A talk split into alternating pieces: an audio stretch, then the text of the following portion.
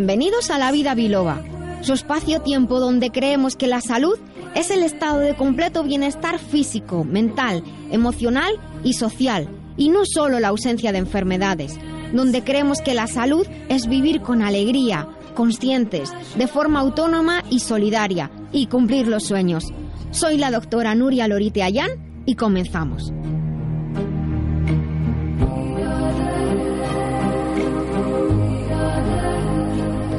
Pues muy buenos días a todos. Estamos un sábado más aquí en Libertad FM. Estamos aquí un sábado más viviendo la vida biloba. Y muchas personas nos preguntan por qué se llama la vida biloba. Pues les voy a invitar a visitar una web que es muy sencilla, que se llama biloba.es o simplemente la web de nuestro programa, lavidabiloba.com, y ahí van a encontrar una historia muy bonita, un poema de Goethe y la explicación de por qué este programa se llama Biloba. Pero así, en resumidas cuentas, les comento que Biloba viene de Jingo Biloba, que es un árbol enorme, muy antiguo, de hecho eh, hay, hay datos del Eoceno hace miles y miles y miles de años, hay fósiles, y es un árbol muy antiguo que tiene árboles macho y árboles hembra. Y además, aunque es gigante, es muy simple estructuralmente. En esa sencillez estructural reside su fortaleza y tiene una capacidad de adaptación brutal. Siempre cuento a mis alumnos que el Jingo Biloba fue capaz de resistir las bombas de Hiroshima y Nagasaki. Y de siempre, de hace miles de años, el Jingo Biloba ha estado considerado en la fitoterapia china, en la farmacopea china, hoy vamos a hablar mucho de, de la medicina china, ha estado considerado como un ejemplo de fortaleza, de vitalidad, de resistencia, de equilibrio de complementariedad y de larga vida. Por lo tanto, es lo que nosotros queremos transmitirles en este programa. Una vida equilibrada, que no significa, luego hablaremos de ello, estar ahí en el punto medio sin hacer nada, sino ser capaces de adaptarnos. En lo posible, una vida en lo más larga eh, que, que, el cielo nos dé. Pero siempre digo, vivir más, pero vivir mejor. Eso es muy importante y una vida en la que aprendamos de todo, porque el bienestar es físico, mental, emocional y social. Y por eso aquí en este programa tratamos muchos temas que muchos oyentes dicen, cuando nos escuchan por primera vez. Es que no me esperaba un programa de salud donde además se hablara de cultura. Aquí todos los que tenemos hoy en la mesa y muchos de nuestros oyentes saben que el conocimiento es el poder más grande que tenemos. El conocimiento es justo la herramienta más grande que podemos eh, utilizar en pro de nuestra salud, de nuestra felicidad y de nuestro bienestar. Porque hay muchas formas de, vivir, pero eh, para todo necesitamos tener conocimiento. Hay veces en que hay personas que dicen, bueno, cuando menos sepa, mejor. Bueno, depende de lo que sea. Se está riendo aquí José Iglesias. Buenos días, José. Hola, buenos días, Nuria. hay muchas personas que dicen, hay cosas que mejor no saber nada. Y yo estoy de acuerdo con ello. Yo hay un, ya llevo unos días que ya ni noticias ni nada, no quiero saber nada del mundo. Bueno, vamos a por el programa eh, de hoy. Saludamos a Dani Blanco, que está al otro lado del cristal haciendo este programa. Buenos días, Dani. Y les voy a contar de qué vamos a tratar. Hoy vamos a hablar de nuestra sección de píldoras saludables. Vamos a hablar de historias, porque hablamos de los nutrientes y de lo aquello que nos compone. Como digo, el conocimiento es poder. Y con conocimiento vamos a todas partes. Las casas se pueden caer, la bolsa se va a la porra, pero lo que nosotros sabemos y somos, eso lo llevamos siempre con nosotros. Le vamos a contar la historia de la vitamina K. La despensa que compensa y por la época que estamos, hoy vamos a hablar de las castañas, ahí tan sencillas ellas y tan maravillosas. En estilo de vida, hoy vamos a hablar de lo que ocurrió el lunes pasado, un evento muy especial para mí personalmente, permítanmelo, pero también para este programa y para todos los compañeros que hacemos este programa. Saludo, doctor Benignorna, buenos días. Buenos días, salimos en el mejor periódico de China, el más importante, tanto Jesús como la doctora Lorita como yo.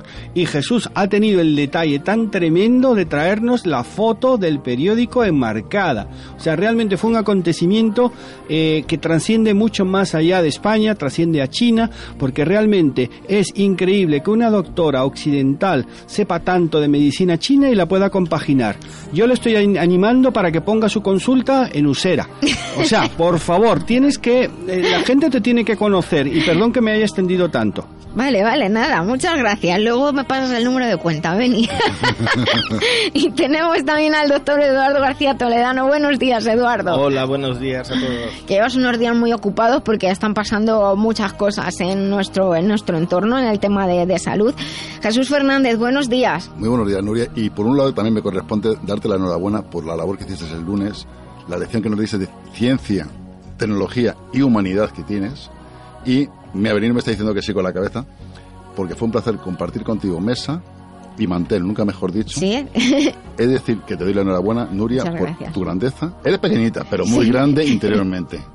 Muchísimas Y gracias. luego tengo que reconocer que Jesús y yo, en, en, el- en- en la celebración que se hizo después, nos juntamos, nos pusimos a hablar, digamos que nos reímos, vamos, nos pusimos morados de comer, o sea que nos lo pasamos genial. Hacía rato que yo no me lo pasaba tan bien.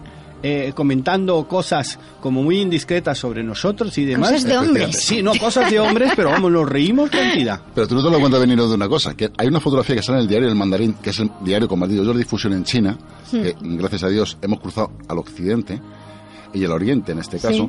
¿Qué ocurre, Beni? Que estamos tú y yo de cachondeo y en la fotografía menos mal que no se nos ve. Porque se ve a Nuria, a la doctora Moncada, a la doctora Ana me parece que es, Sí. y tú y yo de cachondeo de trap y gracias a Dios no se nos ve la foto. Mejor, porque realmente, de verdad que disfruté yo la conversación y luego me preguntaron, oye, ¿de qué hablasteis? Y yo, no, no, de cosas muy de hombres. Estamos en seguro". horario infantil, estamos en horario infantil. Pero realmente fue eh, tremendo, ¿eh? Bueno, pues nada, la verdad es que eh, fue un día muy especial que luego vamos a comentar de nuevo para todos los oyentes. Hoy, eh, hoy Jesús Fernández eh, va a hablar con, con José Iglesias, en que ya hemos presentado, que fíjate, nos ha pasado una cosa muy curiosa, es que él estuvo el lunes en el evento, ha pasado, ha atravesado por aquí la puerta y yo le he presentado, a, a- le he dicho, bueno, es benigno como si nos conociéramos de siempre. Y no, la vez anterior que estuvo en el programa, entraste por teléfono, pero es que aquí la comunicación es tan brutal, tan intensa, que ya es como que nos conocemos de toda la vida. Así es, Nuria, así es. Bueno, pues es fascinante que ocurran estas cosas. Les recuerdo que también tendremos sus consultas que entran a través de la web lavidabiloba.com y hoy vamos a hablar de, eh, al final de- del programa de un evento que, que va a haber próximamente para ayudar a los afectados por, por los incendios en, en el norte de España en favor de la recuperación de la naturaleza y de un tema muy interesante que además aquí nos ha preparado el doctor Benigno Horna. ¿Se han pensado alguna vez por qué a alguien le da por quemar el monte? Bueno, pues el doctor Benigno Horna nos lo va a contar y vamos a hablar con José Antonio García Rodríguez, cuyo nombre eh, artístico es Josuel. Es un rapsoda muy especial que viene acompañada de Ana Navarro, que es de la organización del evento y nos va a hablar también de la ONG a la que irán destinados los fondos. Les recuerdo que tenemos una web del programa, lavidabiloba.com, somos La Vida Biloba en Facebook, en Twitter, está todo abierto. Tenemos un WhatsApp, el 622 56 56 07 para que participen en, el programa y que además tenemos un podcast donde pueden recuperar todos los episodios. Estamos en, en, iVoox y estamos también en, en iTunes y en todos los iPodcasts que haya por ahí por la red.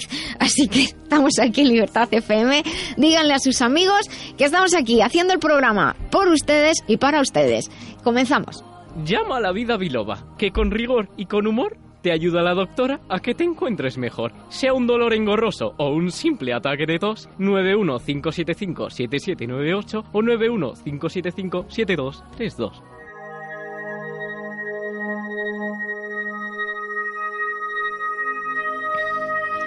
Pues estamos en la vida biloba en la sección de píldoras saludables, sección que dedicamos a hablar de componentes de, de nuestro organismo, sobre todo de esos componentes que, que llamamos nutrientes, más de sustancias que de órganos. No es una clase de, fisiología, sino vamos a hablar, hablamos siempre de aquellas sustancias, como digo, que nos componen o que podemos eh, utilizar en nuestro día a día para ayudar a que nuestra salud sea mejor. Hemos hablado en este programa acerca de la vitamina K, eh, lo pueden buscar en el, en el podcast, eh, si entran en el podcast ponen vitamina K y les va a salir, pero hoy vamos a hablar de una parte de historia, porque siempre digo que, el, saber eh, nos, hace, nos engrandece y es muy importante que conocemos la función de las sustancias, pero este conocimiento no nos ha venido dado así por ciencia infusa, ni muchísimo menos. Detrás del conocimiento hay muchos años de investigación, muchos años de, trabajo. Y yo soy, aparte, siempre absolutamente respetuosa por el trabajo de, los demás, eh, científicos, filósofos, historiadores, cualquier persona que nos aporte conocimiento. Así que hoy vamos a hablar de la historia de la vitamina K. La vitamina K se llama también la vitamina antihemorrágica porque eh, participa en la fabricación, la creación de los factores de coagulación. El proceso de coagulación en el organismo es muy complejo eh, la vitamina K fue descubierta en la década de los años 30 del siglo pasado. Dentro de nada tendremos que especificar siglo XX y siglo XXI. En la década de los 30 del siglo XX por el danés Henrik Dam. Al intentar curar de una enfermedad hemorrágica grave, ahora van a resultarles curioso, a unos pollos recién nacidos alimentados con dietas carentes de grasa. Eh, investigando en busca de una sustancia para la coagulación de la sangre que no se podía además resolver con vitamina C, porque si se resolviera con vitamina C se hubiera sabido que era el escorbuto, la enfermedad carencial de la vitamina C que provoca también hemorragias, pues buscando una sustancia para ayudar a que la sangre coagulara, solucionó el problema con un compuesto a base de alfalfa y al compuesto lo denominó vitamina K por la palabra coagulación que en su idioma se escribe con K, no con C. A pesar del hallazgo y de detectar su presencia en numerosas plantas y en el hígado de los animales, no pudo aislarla. Esto es una frustración de la leche para, un científico. Muchos bioquímicos comenzaron a trabajar en este sentido y por fin un equipo liderado por eh, un científico estadounidense, Edward Aldelbert Doisy, pudo determinar la estructura de la vitamina K. Ya en 1940, o sea, han pasado prácticamente 10 años, Doisy y el grupo de investigadores estudiaron diferentes estructuras semejantes, quiero decir, pero eran diferentes análogos de la vitamina K y establecieron la distinción en la vitamina K1 que aislaron de esa alfalfa inicial y la vitamina K2 que fue aislada de la harina de pescado. Esta última, de hecho, tiene una acción similar a la vitamina K1, pero la, estructura es ligeramente diferente. De hecho, en 1943, los dos científicos, tanto Dam como Doisy, compartieron el Premio Nobel de Fisiología y de Medicina precisamente por los descubrimientos y trabajos sobre la vitamina K, una vitamina que pocas veces nos ocupamos de ella. Pero fíjense, hasta 1974, y es que en ciencia, eso decía don Hilarión, que la ciencia avanza, que es una barbaridad, pero a base de tiempo, los científicos, a través de tres laboratorios distintos, aislaron el factor de coagulación llamado protombina en vacas que habían recibido una dosis alta de barfarina, que para lo que no lo conozcan, barfarina no es un grupo heavy, barfarina es una sustancia anticoagulante. Hoy en día sabemos que la vitamina K es liposoluble, por eso aquellos pollos que no tomaban alimentación con grasa no podían absorber la vitamina K y sabemos que la vitamina K, que es liposoluble, se disuelve en alimentos grasos en un poquitillo de aceite por lo menos, existe en formas, la K1 K2 y K3. No hablamos de canoas, hablamos de la vitamina K. La vitamina K1 también se llama fitoquinona y se obtiene en nuestra dieta, la obtenemos en nuestra dieta a través de los alimentos de hojas verdes. Esas hojas verdes que tiran cuando limpian la lechuga porque dicen esto es verde muy oscuro, pues señores, ahí está la vitamina K, no la tiren por favor, ¿eh? utilícenla en el brócoli o brécol, en las coles de Bruselas, en las espinacas, en los aceites vegetales como el aceite de oliva, incluso también el aceite de colza, que, es, no es malo, aunque la gente piense que sí, constituyendo el 90% de, de, nuestro consumo de vitamina K si es que incluimos estos vegetales en nuestra dieta. Así que aquellos que no coman más que las hojas de lechuga que ponen en las hamburguesas ya saben que están faltos de vitamina K. La K2 es una familia en realidad de, de vitaminas que se llaman menaquinonas y se producen cantidades más pequeñitas por las bacterias de, de nuestro tracto digestivo. Por lo tanto, la flora intestinal y el estado de nuestro intestino es importantísimo. La K3 es una forma sintética, porque bueno, siempre luego pasa esto, que de las formas naturales pasamos a las sintéticas para eh, tener sustancias mm, disponibles en mayor cantidad y también más económicas. Muchos expertos piensan que la deficiencia de vitamina K subclínica, esa, es decir, esa tan grande que no tiene por qué dificultar la capacidad de coagulación de la sangre, sin embargo, podría contribuir mucha atención a la osteoporosis y a otros trastornos relacionados con la edad. Es importante destacar, muy importante también, que una suplementación muy alta de vitamina K en personas que están tomando anticoagulantes eh, potentes o están tomando, mejor dicho, poniéndose anticoagulantes potentes como la heparina o tomando, por ejemplo, el Sintron, han de tener en cuenta que el efecto anticoagulante de la vitamina K se va a tomar, se va a sumar al de su tratamiento, a su heparina o su Sintron. Así que las dietas altas en vitamina K o suplementadas deben estar siempre supervisadas por un profesional de la salud.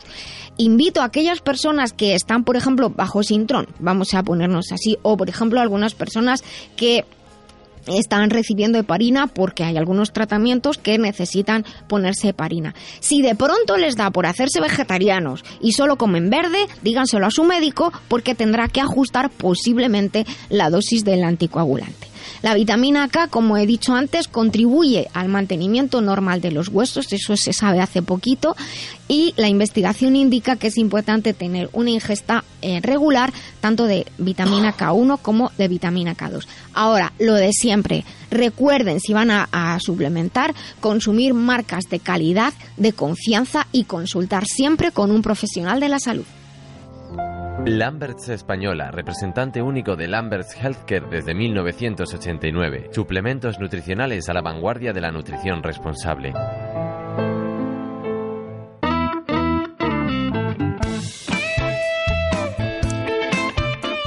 Bueno, pues aquí continuamos en La Vida Biloba y hemos cambiado de sección. Ahora hemos abierto nuestro armario. Les estoy viendo. Algunos se acaba de levantar y está preparándose el desayuno, los cereales, las galletas, a lo mejor un bizcocho.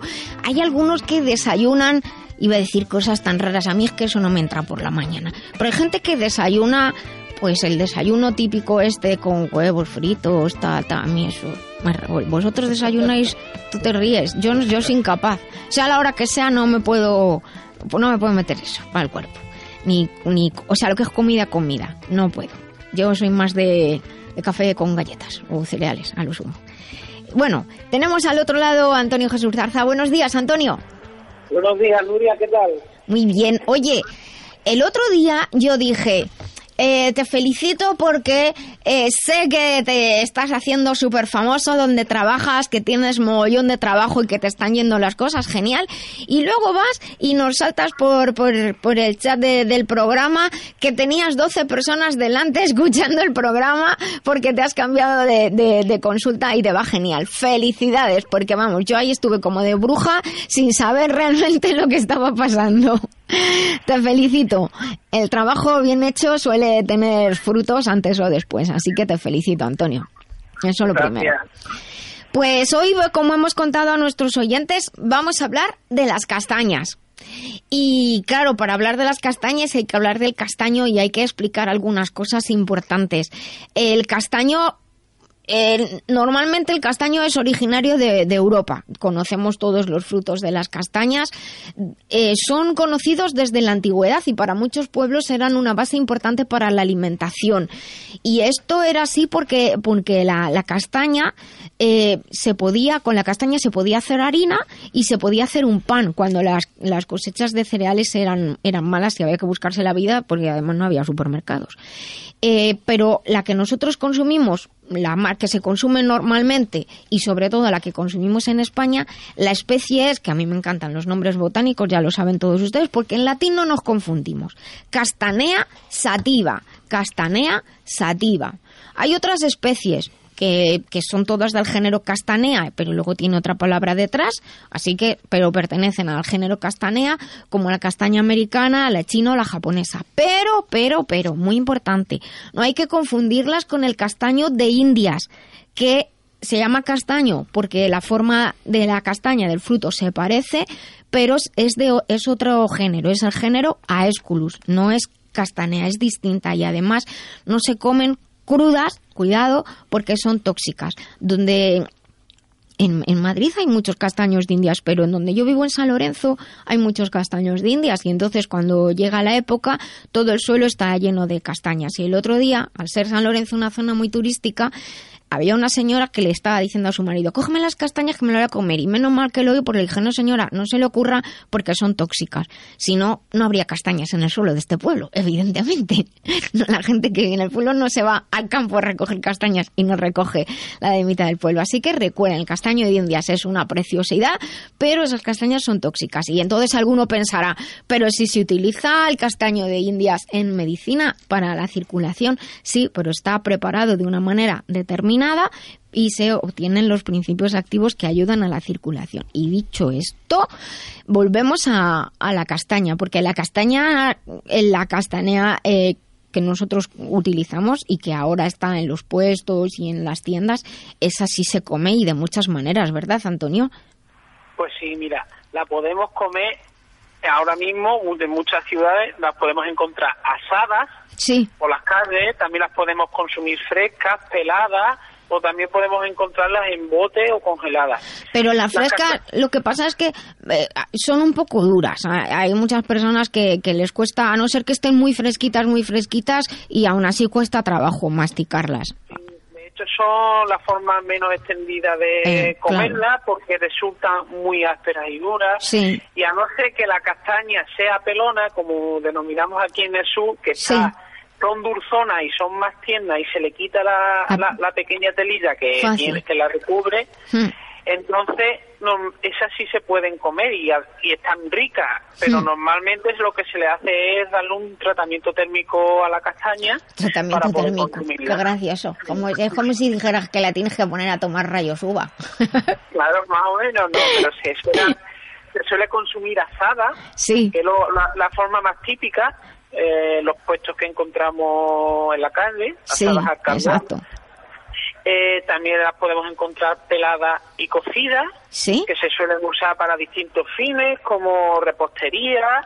Todos hemos escuchado, por ejemplo, el anís con castaña o la crema de castaña, las castañas en albiva. Pero anís, anís, anís con castañas o, o eso de lo del anís con castañas yo no lo había oído, pero en mi casa sí que se ha hecho siempre cocerlas con un poquito de granitos de anís verde. Pues aquí meterlas, peladas sí. Introducirlas en anís. Ah, mira, ah, ah, ah, esa es la versión adulta, por lo que veo. pues la verdad es que a mí las castañas me gustan mucho y en esta época de, las compro, además es una buena fuente de, de, nutrientes, eso es también muy, muy importante. La gente que en esta época tenga algún lugar que donde viva o en su casa tenga chimenea, pues venden unas sartenes agujereadas, también especiales para, para asar las castañas, aunque no sea en, en carbón. Y, y hay otra manera que, que, como decía, para cocerlas hay que ponerles siempre algo que ayude a los gases. Por eso se hacen con, con anís verde o un poquito de hinojo también se pueden cocer. Y además se pelan. Hay gente que las pela antes de cocerlas. Eh, yo, como lo aprendí de pequeña, es que le haces una incisión en la cáscara y entonces las lavas, le haces una incisión en la cáscara, las pones a hervir con unos granitos de anís verde o de hinojo y luego se pelan, luego se pelan súper bien. ¿Y eso del marrón glacé, tú lo conoces? Eso es un tipo de especialidad francesa de repostería, en la cual se utiliza las castañas como ingrediente principal para la elaboración de los postres. Se utilizan para hacer las cremas de tarta, pasteles, y la base es la base, la base es siempre castaña. Pero eso es... sí. Utiliza harina de castaña. Ah, mira, eso... Y, cremas de castaña, sí. Lo venden en las tiendas así de, de delicatessen. Lo que me ha sorprendido mucho que, de, además, porque yo no lo he probado nunca, eh, lo del pan de castañas. Sí, eh, además que es un pan que tiene un toque muy, muy especial porque presenta cierto aroma y un dulzón que lo hace característico. Y además es muy, muy, muy duradero, ¿eh? se mantiene muy bien a temperatura ambiente. Y eso es porque la castaña, al ser un fruto seco, posee mucha elevada cantidad de ácido graso antioxidante del tipo omega 3. Ah, entonces se, se, autoprotege. Muy bien a, temperatura ambiente. Anda, mira, pues habrá que habrá que probarlo.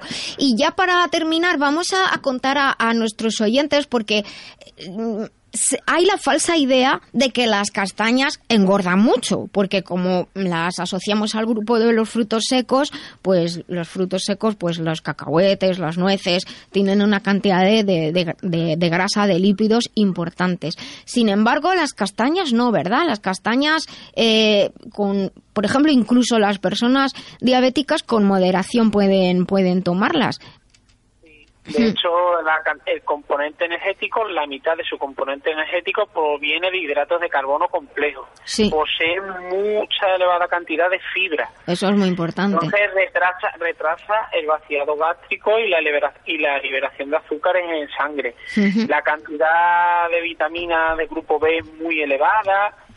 Eh, también lo que hemos dicho, ácido graso omega 3 también posee. Y luego minerales minerales, sobre todo muy rica en hierro, potasio, calcio y magnesio. Es muy buena mm. para el sistema óseo muscular. Sí, fíjate, y eh, fósforo y magnesio también tiene, y luego varios diferentes tipos de, de folatos que, que, ayudan al organismo. Y también es una buena fuente de, de proteína. De hecho, tiene eh, prácticamente es más potente en hidratos de carbono, pero luego en proteína y grasa anda ahí a la par, pero tiene una fuente importante de hidratos de carbono, luego fibra y proteína y, lípidos. Grasa tiene eh, 2,2 aproximadamente por 100 y fíjense, de 100 gramos de, castañas eh, aportan 165 calorías, o sea que no es tanto. No, es tanto. Eh, eh, de, hecho es igual que el pan. sí, sí, por eso. Alguno de nuestros oyentes se pusiera a buscarlo, es, tiene las mismas la misma vamos, la, el mismo, la misma gasto calórico que, que el pan. La composición nutricional es muy parecida al pan. Bueno, pues. Por eso será ahora pan con ellas. Bueno, pues yo como no lo he probado nunca lo del pan, lo voy a, lo voy a intentar, lo voy a intentar probar y vamos a, hacer un pequeño de resumen y les contamos que son una composición bastante más acercada a los cereales que a los frutos secos en realidad. Es efectivamente tiene un aporte calórico, pues eh, alto, por así decirlo, pero no tan alto como las nueces que, quizá tendrían incluso tres veces más. Así que pues las personas que tengan problemas de sobrepeso o de obesidad pueden saber que pueden comer castañas. Hombre, tampoco te vas a comer medio kilo de castañas, que además pues posiblemente te provocan un poco de indigestión, como todo en la vida. Pero que sepan que es un, es un alimento muy indicado para las épocas del frío por el contenido energético, por ser una buena fuente de proteína y también muy indicado para aquellas personas que llevan eh, dietas bajas en proteínas, por ejemplo, por, porque lleven dietas vegetarianas o veganas no bien balanceadas. Así que disfruten de las castañas, recuerden que el castaño de Indias no es el, no es no es comestible así tal cual, otra cosa son los suplementos preparados. Y nada, Antonio, que te dejamos trabajar que sé que estás liado. Tengo gente, tengo gente, la verdad. Pues hola gente de Antonio, los saludamos a todos desde aquí. Un beso muy grande. Hasta el sábado que viene. Muchas gracias. Hasta luego. Adiós. Mantener la salud de forma integral, atendiendo al cuerpo, mente y emociones, es un camino que realizamos con Master Life. Master Life es una línea de complementos nutricionales creados con casi 30 años de experiencia en el cuidado del bienestar integral, con responsabilidad y uniendo ciencia y tradición. Encuentra más información en la web masterlife.info. Master Life, maestría para cada momento de la vida.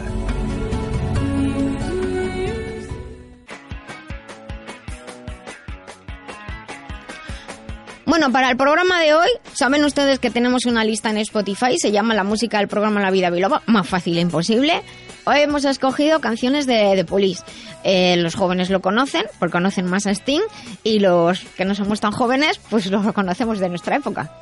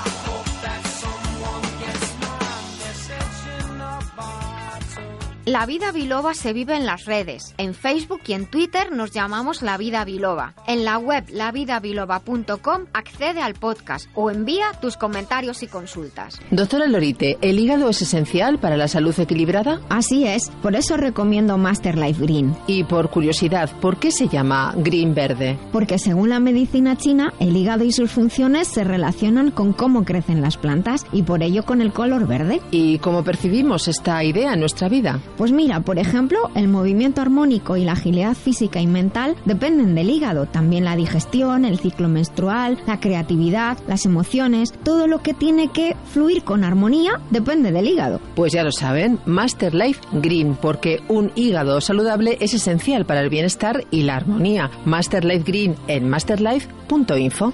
Master Life, maestría para cada momento de la vida.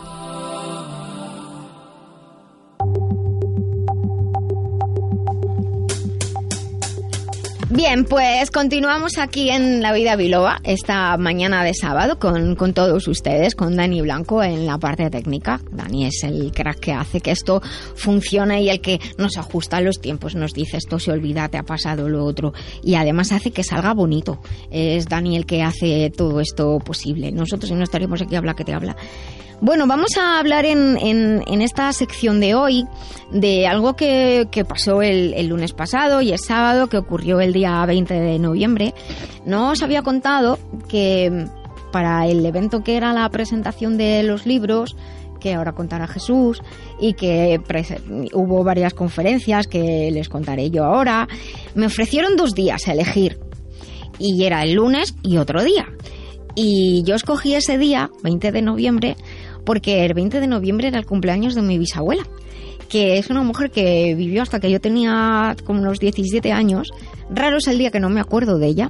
Y es como si tuviera en mi cerebro una parte de, de un disco duro con todas las cosas que ella me enseñó y que además es que saltan solas cuando me hacen falta. Es curiosísimo. Mi abuela fue una mujer, yo a mi abuela porque vivió conmigo, pero en realidad de familia a familia era, era mi bisabuela. Entonces, pues escogí ese día para tener su energía desde allí, desde donde ella quiera que esté. Y bueno, pues eh, hubo, como digo, un evento en el Centro de Cultura de China en Madrid. Es una institución que pertenece al gobierno de China. Les, desde aquí les quiero agradecer en la persona de su director, el señor Yao Yongbin, eh, que nos permitiera hacer la, presentación de, de, los libros de las bases de la medicina china en, en el auditorio del Centro de Cultura de China, que es una preciosidad tienen siempre exposiciones y actividades realmente maravillosas y además que, que para aquellos que, que adquieran el, el libro de las, el segundo volumen de las bases de la medicina china, el prólogo está escrito por el anterior director, el señor eh, Luo Yun. Y también pues queremos agradecer a Mariola Moncada que se encargó de toda la organización y que hizo la primera conferencia de presentación que fue preciosa, ¿verdad?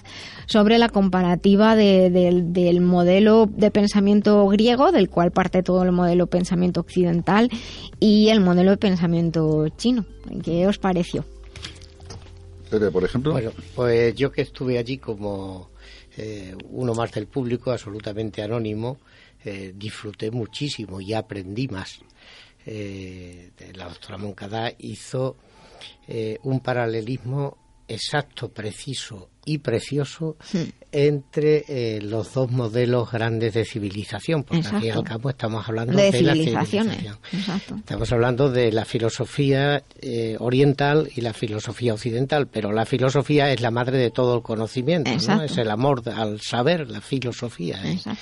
etimológicamente. Y él, eh, ella profundizó en eh, mm, nuestra forma de, De- de- de entender, estructurar el pensamiento. claro, y de, y de entender la medicina como eh, curar eh, partes mientras en, en Oriente era más el curar el todo, todo. el prevenir mucho más que el curar. Exacto. En fin, me pareció interesantísimo. Yo lo pasé en grande, Nuria. La verdad es que fue, fue muy, muy especial. Ella es, un, es especialista en, en civilizaciones.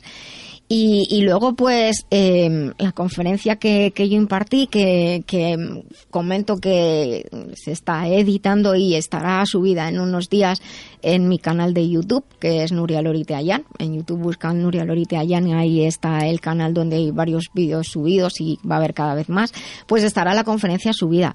La conferencia, pues, intentaba eh, presentar que la medicina china, que es milenaria realmente, es tan antigua como la civilización china, eh, estaba eh, plenamente vigente en el siglo XXI y que a mí me había servido desde que, de hecho, a mí me lo dije allí, a mí me ha cambiado no solamente mi forma de, ver mi trabajo y lo que sabía de, antes, porque mi medicina china no fue mi primera carrera, sino que me ha cambiado todo, pero en incluso como persona, que lo dije allí porque es cierto, realmente aprendes a, integrar cuerpo, mente, emociones, espiritual, más llámalo X, aprendes a integrar todo a y cuando tú te conoces tú esa de conócete a ti mismo, esa frase comprendes mejor el, el mundo exterior. Y allí hablamos de lo que yo llamo el control central, que que dentro de poco estará eh, publicado y disponible, aunque hay muchos textos eh, ya al mismo, de respecto al mismo, que es mi explicación de, cómo funciona la regulación en el cuerpo. Hablamos de inmunomodulación, de hipersensibilidad, de alergias, de afecciones autoinmunes, de cáncer, de epigenética y hablamos de establecer puentes. Eh, me gustaría ahora que os tengo aquí de compañeros que me dijerais ¿Qué es lo que más os gustó y algo os llamó la atención de, de, aquel, aquello que estuvimos hablando? Pues mire, por la que parte, me ayudáis a... Por supuesto, por la parte que me corresponde, una cosa que me quedé asombrado es la diferencia de tiempo que hay entre la cultura occidental y la oriental. Hmm. Es decir, lo que me extraña mucho es que no se aplique la medicina tradicional china a la cultura occidental. ¿Por qué? Porque da la circunstancia que es cuerpo, como tú has dicho, cuerpo, mente y alma. Hmm. Es decir, mm, que todo lo tenemos en los pensamientos, incluso las enfermedades las atraemos con nuestro pensamiento, sean buenas o sean malas. De hecho, es curioso porque mm, en realidad las culturas, las tradiciones siempre han considerado esta unión de, del cuerpo y los pensamientos y ocurrió un hecho muy muy curioso que, que os comento y es que en cuando, se, cuando aparecen los textos clásicos de medicina china, que es el siglo V antes de, nuestra era, eh, es en ese mismo tiempo Hipócrates estaba haciendo su trabajo diciendo que tu alimento sea tu medicina y tu medicina sea tu alimento. Pero en lo que estaba ocurriendo en aquel tiempo en Grecia y en China simultáneamente, lo cual llama mucho la atención, es que se estaba diciendo, eh, que también lo explicó Mariola, pero yo le voy a decir la frase tal cual está escrita en los textos. No todas las enfermedades provienen de los espíritus. Y decían no todas, no decían ninguna. O sea, hay una consideración de que puede haber algo que no comprendemos, que, que, que, al final pues tiene que ver a veces con, creencias o vaya usted a saber, llámalo X, con los expedientes X, que puede provocarnos de, desequilibrio. Pero, pero realmente sí que hay, hubo un paralelismo en tiempo y luego una separación. La separación en la que entiendo que lo que tiene que ver también es mucho pues lo que, lo que se vivió en, en Europa y sobre todo pues los temas de religión que, que, lo que hicieron fue frenar y disociar y separar. El, esto lo, dije, lo dijo el director de la Universidad Rey Juan Carlos, lo dijo cuando presenté mi tesis. En Europa se había disociado el cuerpo de, del espíritu y de la mente porque era malo y pecaminoso. Entonces ahí hemos perdido mucho, respondiendo a lo que decías tú, Benigno, tú que... Sí, eh, yo como matemático voy a hacer una pequeña fórmula. Medicina oriental china medicina tradicional china más medicina occidental igual a Nuria Lorite. Uy, qué gracias. yo, Nuria, te voy a poner ahora una tesitura entre la espada y la pared. A ver. Dicen que nosotros normalmente los seres humanos, a través de nuestra genética, tenemos enfermedades de nuestros antepasados. Hmm. ¿Cómo se curaría en los tiempos actuales esas enfermedades que arrastramos de siglos pasados? Hombre, lo que, lo que esto es algo, algo que realmente hablamos ahí porque yo hablé de una de las de las de los tres tesoros que se dice en medicina china que, que nos conforman, que son el chi, que es la energía, el shen, que se traduce como mente, pero es la mente y todas las capacidades que tenemos mentales asociadas a, a la mente y shen también abarca mente y espíritu, no se disocia, es una es una misma es un mismo concepto. Y luego está la esencia, la sustancia basal. La, la esencia es justo lo que nosotros, lo que nos hace humanos para empezar, pero además lo que nos hace únicos e irrepetibles. Pero claro, la esencia se compone de dos partes. Una es la esencia que hemos recibido de nuestros padres, por lo tanto de nuestros abuelos, bisabuelos, tatarabuelos y las, y las generaciones anteriores, y otra parte de la esencia es la que nosotros añadimos. Digamos que hay un, algo que no dije allí, pero que tenemos la obligación, y lo digo así, de mejorar la especie. Por eso, precisamente. Entonces, de lo que recibimos de nuestros antepasados, eso es lo que queda marcado, eh, los científicos se dicen, el ADN, pero en esa nube que, que no es una entelequia, que rodea al, al ADN y que no es solamente la nube que la epigenética dice que rodea el ADN, que si, si son patrones de comportamiento, de pensamiento, eh, ideas que tenemos prefijadas de que como tus abuelos lo han hecho siempre, tú siempre lo haces así, o sea, esa forma de ser que, que heredamos, pero yo siempre digo que heredamos un terreno, como una tierra, y esa tierra puedes cuidarla. A lo mejor era maravillosa y recibes una constitución buenísima y, y, y si no la cuidas se estropea o a lo mejor recibes una tierra pobrecilla, pero si la cuidas se mejora. Entonces, ¿qué ocurre? Dices, curar, no se habla de la palabra curar en, medicina china y es muy, además, es muy arriesgado decir curar. Es mejorar. La palabra es mejorar. Es decir, minimizar el efecto de eso que hemos recibido de nuestros ancestros en nuestra vida y mejorar. ¿Y cómo mejoramos? Cuidando lo que hemos recibido, alimentándonos bien, con alimentos de calidad, que alimentos de calidad no significan caros, significan limpios, puros, y que tengan los nutrientes que tienen que tener. El otro día decía Eduardo, y yo lo comparto totalmente, hay gente que no, pero yo creo que sí pienso que hoy en día todos tenemos que suplementarnos, la alimentación solo no, nos vale, tendríamos que comer mucho y, también em, hay de hecho en el I Ching se explica muy bien, es decir, cuida lo que hablas, cuida lo que piensas, cuida lo que dices, lo que haces, cuida tu alimentación, y cuidar la alimentación no es solamente el alimento físico, el alimento, digamos, orgánico para el cuerpo, sino que lo que entra en ti, lo que sale de ti, lo que piensas, lo que escuchas, lo que ves. Por lo tanto, hay un concepto importante ah, en relacionado con la esencia y que se explica muy bien a través de los cinco elementos, que es la pureza. La pureza es decir, intentar respirar aire puro, tener pensamientos puros, evitar las malas compañías, todas esas cosas que nos han enseñado de pequeño y que parecen chorradas, pero en el fondo, claro, si estamos en un ambiente impuro sería la palabra, es muy difícil mantener la limpieza de pensamiento y de vida, por así decirlo. Podría aportar a la pregunta que has hecho Jesús, me parece genial, no porque te conozca. Eh, la hipnosis clínica utiliza la mente, las emociones, el cuerpo y el alma entonces, a través de la hipnosis clínica podríamos mejorar, lo que dice la doctora Nuria, eh, mejorar esas eh, posibles eh, mm, efectos negativos que podíamos tener de nuestros ancestros, nuestras creencias limitantes. ¿Sabes? O sea, realmente em, yo lo veo de esa forma. Lo digo porque soy doctor en hipnosis clínica. Realmente ya sabes que como los toreros siempre eh, nos llevamos el terreno a, lo nuestro.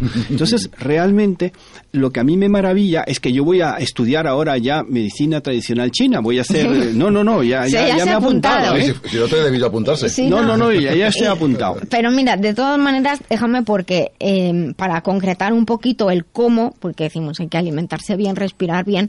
Luego hay técnicas, que lo comentaba en la conferencia aquella, hay técnicas para ayudar a mejorar la esencia. A los alimentos, la, base es la alimentación, pero luego hay determinadas eh, técnicas de, acupuntura para ayudar, determinados eh, productos herbales que nos ayudan. De hecho, la inmensa mayoría de las plantas que la ciencia dice que son adaptógenas, entre ellas está el ginkgo biloba, el ginseng y muchas otras, muchas otras plantas que alargan la vida, ¿eh? Esas sustancias que alargan la vida es que lo que hacen es mejorar la esencia. Por lo tanto, si nosotros nos cuidamos por nosotros mismos, por vivir más y mejor y por minimizar lo que hemos recibido mal y mejorarnos como, como ser humano, nuestros hijos mejoraremos la especie. O sea, tenemos una responsabilidad muy grande, realmente. Os, estoy oyendo atentísimamente y no me resisto a, resumir un poco lo que me está llegando. ¿eh? A ver. Es, interesantísimo. Por un lado, dice el doctor Benigno, Benigno Horna, eh, la idea de la catarsis, la idea griega, la hipnosis suelta fuera eh, todas aquellas emociones que te han afectado negativamente. Y eso sumado a lo que decía la doctora Nuria Lorite eh, mm, buscar el equilibrio, la tranquilidad, la armonía entre la alimentación y la vida, mm. no es ni más ni menos que buscar la felicidad. Si con uno echamos fuera lo malo, con otro integramos lo bueno, evidentemente la salud eh, está completa. Me, ha encantado, ¿no? Yo hago el resumen porque los poetas ya sabéis que solemos ser muy sintéticos, tenemos que decir mucho con pocas palabras. A mí, de hecho, me este concepto me, ha marcado, me ha marcado mucho y, yo sabéis que trabajo con, con situaciones de, salud eh, graves o, raras, por así decirlo. Y, y, de hecho ha marcado también mi trabajo a la hora de, de diseñar tratamientos, protocolos de tratamiento y de diseñar, de diseñar productos. Porque, eh, de hecho, eh, cuando mi hijo era más pequeño, me decía, cuando me veía pues escribir o hablar o él venía a las conferencias porque os disteis cuenta de que hizo la pregunta más difícil el tío. Eh, pues decía mamá tú tienes que hacer algo para que las personas vivamos más tiempo. O sea lo que tú dices realmente hacerlo y, y, y lo conseguí. He hecho varias líneas de producto pero realmente ahora hoy en día hay un producto en, en el mercado porque luego no siempre tenemos disponibles las sustancias que necesitamos para meterlas en, en una cápsula. Y hoy en día sí que sí que está está en el mercado, está está conseguido y, y a veces la gente dice, ¿y, ¿y qué se va a notar? Digo, pues cada uno va a notar algo diferente, porque según las carencias o las faltas que tú tengas en, en, tu vida y en tu ser, lo que hace es equilibrar. Pone, quita, pone, quita y va equilibrando. Pero di cuál es. Ah, es de la línea Masterlife, que tienen la web masterlife.info, el producto que se llama Transferine. Ese es mi tesoro, como, el del Señor de los Anillos. Que conste que lo tomo yo, ¿eh? Sí, sí, yo, yo tomo todo lo que... un segundín y ya. Dime. Nuria me asombró, bueno, también la doctora eh, Moncada, el nivel de conocimientos de antropología tan grandes que tiene. O sea, porque realmente parte de tus tesis yo le diría que es antropología porque estudias al ser humano en la evolución. Sí, de hecho, de hecho, en, bueno, la, la, tesis está disponible, cualquiera la puede descargar, aunque el copyright es mío, pero al ser una tesis doctoral es de libre disposición. Ponen Nuria Lorite tesis en Google y ahí sale 500 páginas para descargar y leerse. Y la primera parte, pues claro, para poder explicar eh, dónde estoy tengo que ver de dónde vengo y de pronto me vi inmersa en la prehistoria de China y entonces ahí hablamos de un tema que, resultó muy curioso. De hecho, cuando, cuando presenté la primera parte de, la tesis, no la, no la defensa de la tesis doctoral, sino la, lo que era entonces el diploma de estudios avanzados, eh, en el que yo comentaba que por las investigaciones eh, lo que siempre hemos, nos han enseñado de que, bueno, ahora ya está más demostrado, pero estoy hablando del año 2007 fue. Justo cuando se descubrió el genoma humano, se pudo decodificar el ADN y hasta el 10 no se descubrió el del neandertal. Yo me quedé totalmente asombrado porque lo bueno fue en la vuelta otra vez a la Escorial que tuvimos la yo, conversación la conversación que tuvimos que yo me dije, pero ¿cómo pudiste decir esas cosas? Bueno, pero lo digo lo que porque ahora es cuando se ha demostrado a partir del 2007 y el 2010, porque hablamos del, del Homo erectus, que fue el que entró en Asia y bueno, no voy a decir muchas cosas porque no es el momento. Bueno, está, está, está escrito en la tesis que hubo una convivencia de, de, Homo erectus y de Homo sapiens y que además hubo un surgimiento de Homo sapiens en China paralelo, o sea que no todos venimos de África. Y de esto habría que hablar más, más en otro momento, como dice el doctor Benir Norna, pero, pero la verdad es que fue muy interesante hacer ese estudio, que como digo es de libre disposición, lo pueden descargar, de hecho la tesis está descargada en muchos países, eh, pues porque no es que sea mía, pero es que es buenísima. Mire, yo tengo una pregunta para ti y para Benigno. Así los dos sabéis, ¿la física cuántica va de la mano de la medicina? La, hombre, por supuesto. De hecho, la física cuántica demuestra, o sea, la física cuántica viene a demostrar, por ejemplo, el, el hecho de la existencia de los meridianos de acupuntura. O sea, es que con eso, te lo digo todo. Claro, es que la gente, mucha gente no lo sabe. No, no, no, no, no. De hecho, la, la, la, física cuántica, y todavía quedan cosas por demostrar desde el patrón científico, esto que si no pesamos, no medimos, nos parece que no existe, pero yo voy a hacer un planteamiento muy simple y alguno de, de, de de las personas que nos escuchan, yo respeto mucho, yo soy una, yo soy muy preguntona, yo me lo planteo todo. yo, yo, ante, de, o sea, yo mm, si algo dudo y hay cosas que no me creo, entonces lo que hago es que investigo a ver y luego digo pues sí o pues no, o a lo mejor simplemente es por gusto. Pero, pero la existencia de, de los canales de, de acupuntura, de ese recorrido energético que fluye por todo el cuerpo, pues ha sido muy difícil. Es muy difícil comprender para los occidentales que abrimos el cuerpo, como decía Mariola, y vemos las venas, los nervios, no sé qué. Pero realmente, aparte de que, de que se puede sentir y percibir, se puede medir y tanto la física cuántica como la tecnología de frecuencias y sobre todo la tecnología con láser ha demostrado la existencia de los puntos de acupuntura de manera tan sencilla como poner un terminal láser. Y me está escuchando uno de los de las personas que, ha diseñado el bueno el mejor sistema de para utilizar láser sobre sobre puntos del cuerpo eh, que es de Global Medical Zone nuestro compañero Antonio Neto. Eh, un terminal láser una frecuencia determinada se pone en un punto de acupuntura y al mismo tiempo te hacen un escáner cerebral y una parte concreta del cerebro se activa y siempre la misma. Lo que quiere decir que desde este punto, el, en IG4, GQ, se va, ¿por qué funciona? Porque tiene un recorrido tal, tal, tal, no sé cuántos, pero hay una activación cerebral y desde ahí se conecta con todo el cuerpo.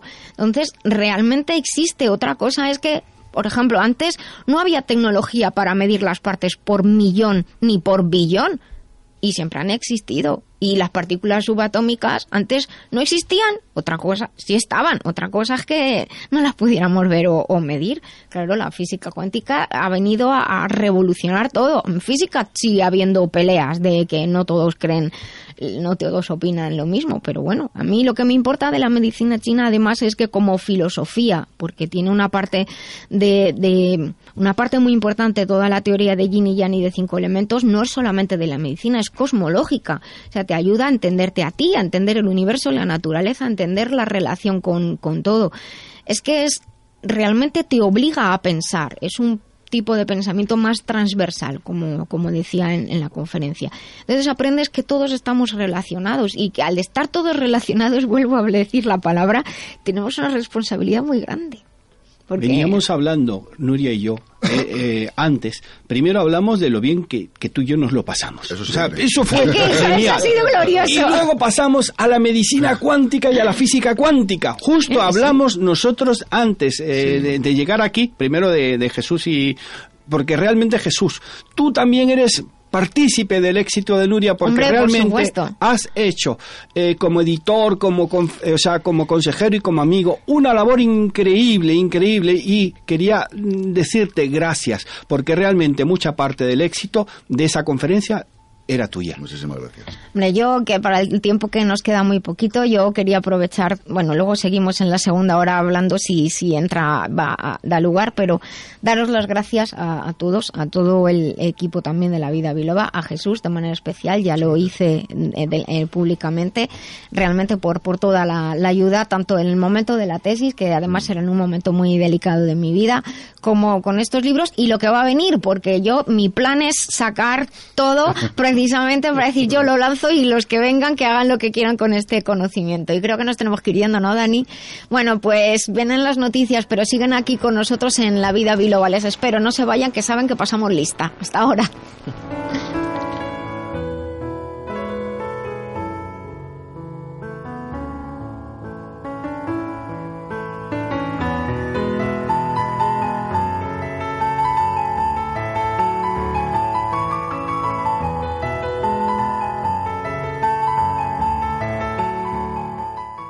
Estamos en la vida biloba en Libertad FM, porque nos gusta ser saludables, ser mejores y vivir en positivo. Llama a la vida biloba, que con rigor y con humor te ayuda la doctora a que te encuentres mejor. Sea un dolor engorroso o un simple ataque de tos, 915757798 o 915757232.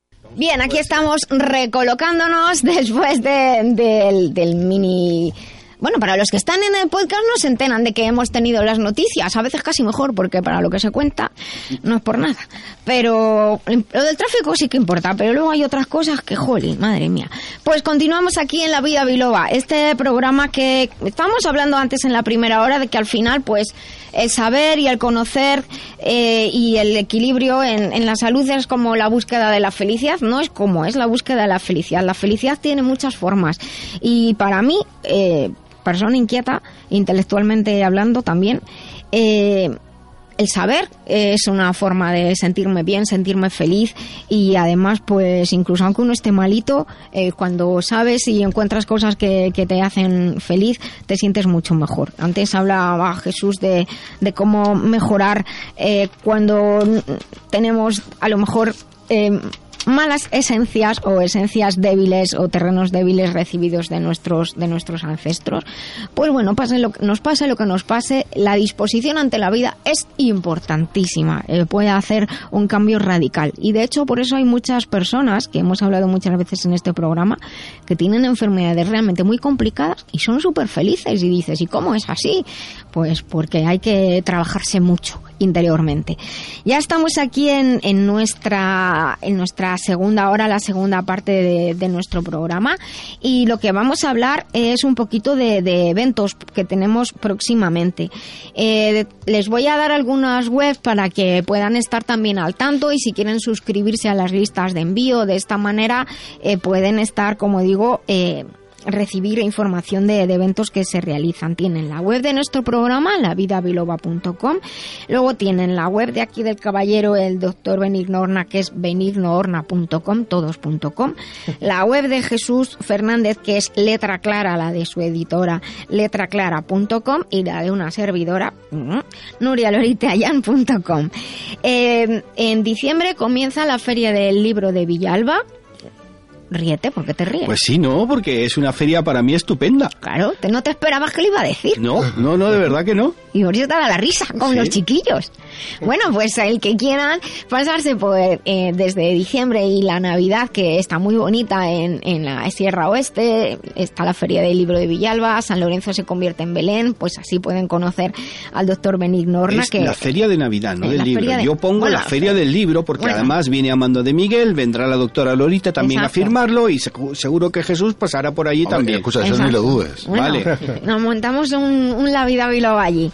Y bueno, también les comento que, que em, en, en, en, la web, pues en la web mía en, y en la web de la escuela biloba.es que patrocina este, esta sección, pues tienen información sobre distintos cursos y seminarios que se pueden hacer tanto presenciales como, como online. Hoy en día hay muchas maneras de estudiar y estábamos aquí comentando en el, en el intermedio.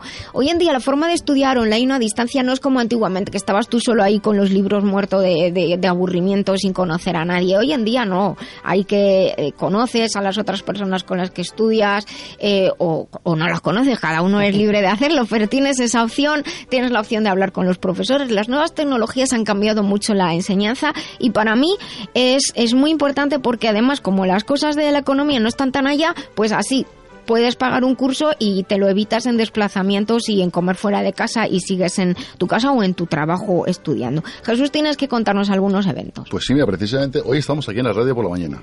Por la mañana. Luego vamos a comer los compañeros de la radio. Exacto. Luego a las cinco y media presentamos un libro que se llama Lar, Cuentos para el Alma, que es de Maribel Cid Miranda. Que estuvo el otro día con nosotros. Así es, efectivamente. Lo vamos a enseñar. Lo presentamos en Ítaca, que está en la calle Hermosilla 126, a las cinco y media de la tarde. Y de ahí, de ahí, me voy corriendo a una discoteca si Dios quiere, no a tomar una copa, a presentar otro libro. Bueno, y a tomar una copa también, ¿por qué no? Eso después.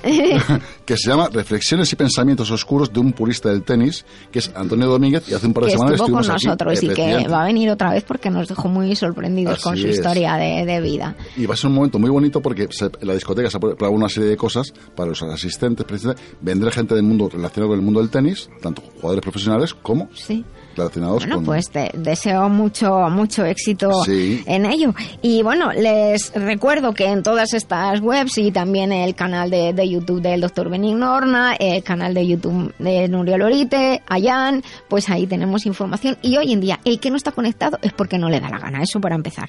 Y que también tenemos música, la lista en Spotify, la música del programa La Vida Biloba.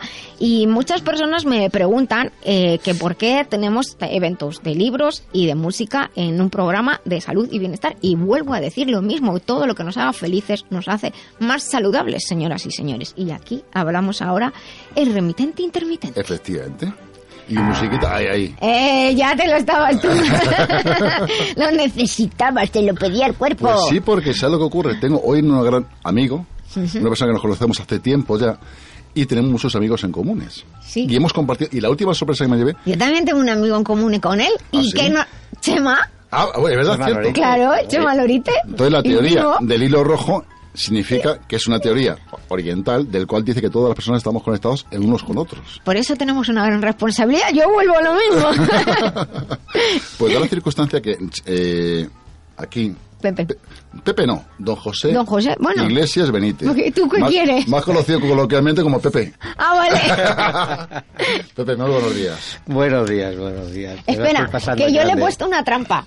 ¿Ah, sí? Ah, sí, sí ponme un poco de música así como, no sé, para recitar un poema de Lope de Vega. Hoy era su cumpleaños y te has cogido un poema de amor. Qué bonito. Venga. Qué bonito. Don Félix Lope de Vega y Carpio, seguramente el mejor eh, poeta popular del Madrid del 17 y de todos los tiempos. Y definía el amor, desmayarse, atreverse, estar furioso, áspero, tierno, liberal, esquivo, alentado, mortal, difunto, vivo, leal, traidor, cobarde y animoso, no hallar fuera del bien centro y reposo, mostrarse alegre, triste, humilde, altivo, enojado, valiente, fugitivo, satisfecho, ofendido, receloso, huir el rostro al claro desengaño, beber veneno por licor suave, olvidar el provecho, jamar el daño, creer que un cielo en un infierno cabe, dar la vida y el alma a un desengaño. Esto es amor. Quien lo probó lo sabe. ¡Ay, qué bonito! Pepe, para mí es un Muchísimas gracias, de verdad. Y ahora pásame el ordenador. Eh, gracias a don Félix. Gracias. a don Félix López. Mm, Pepe es natural de Villalba de los Barros, provincia de Badajoz. Nació en el año 55. Y es curioso porque su pueblo en el año 2005 le puso el, al, nombre, al Centro Cultural tu nombre, Pepe. Sí, eso fue una, es evidentemente el mejor eh, eh, regalo que me han hecho nunca, ¿no? Que eh, el sitio donde uno nace, aquellos amigos que se criaron contigo, que corrieron y rompieron zapatillas por las calles del pueblo, eh, te ofrezcan su casa de cultura, el centro cultural con tu nombre, ¿no? Es un regalo impresionante. ¿Cuánto le agradeceré? Eh, supongo que todos pertenecemos también, tenemos nuestras raíces en nuestro pueblo. y nuestra patria chica, si te quiere, pues es como si te quiere mucho tu madre es algo inolvidable, algo que lleva uno dentro. Eres madrileño de adopción, Pepe. Eh, has publicado muchos libros, eres mm, uno de los, dijéramos, números uno de los poetas extremeños. Has presentado ayer un libro que se llama Sierra eh, eh, Mágina, Territorios Literarios. A la par que estamos haciendo el programa, estaba leyendo tu, tu poesía, tu relato que se llama El Mago. Utiliza mucho la terminología extremeña, me ha dado cuenta. Háblanos un poquito de ese tema, Pepe. Mira, eh, bueno, primero lo de Sierra Mágina es un eh, bueno, pues un experimento. A mí me gusta mucho participar. Yo no había escrito relato casi nunca, es decir, desde mi juventud no había vuelto a, la prosa a la prosa de relato, había trabajado más el ensayo, había trabajado más eh, prólogos de, de, amigos, de gente, la crítica literaria o la crítica de arte, porque el arte es la gran afición, soy licenciado en arte. Pero eh, Sierra Mágina eh, fue mi amiga Socorro Mármol, una jienense de Sierra Mágina, la que decidió reunirnos a, a, una treintena de escritores españoles, americanos, algún tunecino, algún, varios argentinos, varios colombianos, eh, varios venezolanos, es decir, eh, prácticamente de todo el mundo, eh, un, un, guineano y varios escritores hablar, convertir una sierra mágica que es Sierra Mágina. Claro, yo cuando leía el, nombre del título me... Eh, convertirlo en territorio literario. Todos, de cualquier parte del mundo del que fuéramos, habláramos de Sierra Mágina. Y me tentó, me tentó. Evidentemente en mi relato aparecen... Eh, eh, palabras del mundo rural. Eso es lo que tú has identificado con Extremadura, pero también se pueden identificar con Jaén o se podría identificar con Cuenca. yo he querido hacer un relato mágico. Eh, mezclé cosas como no pueden ser de otra manera de mis propias vivencias eh, en mi niñez eh, y las adobé con las lecturas sobre Sierra Mágina y lo encardiné en aquellas sierras.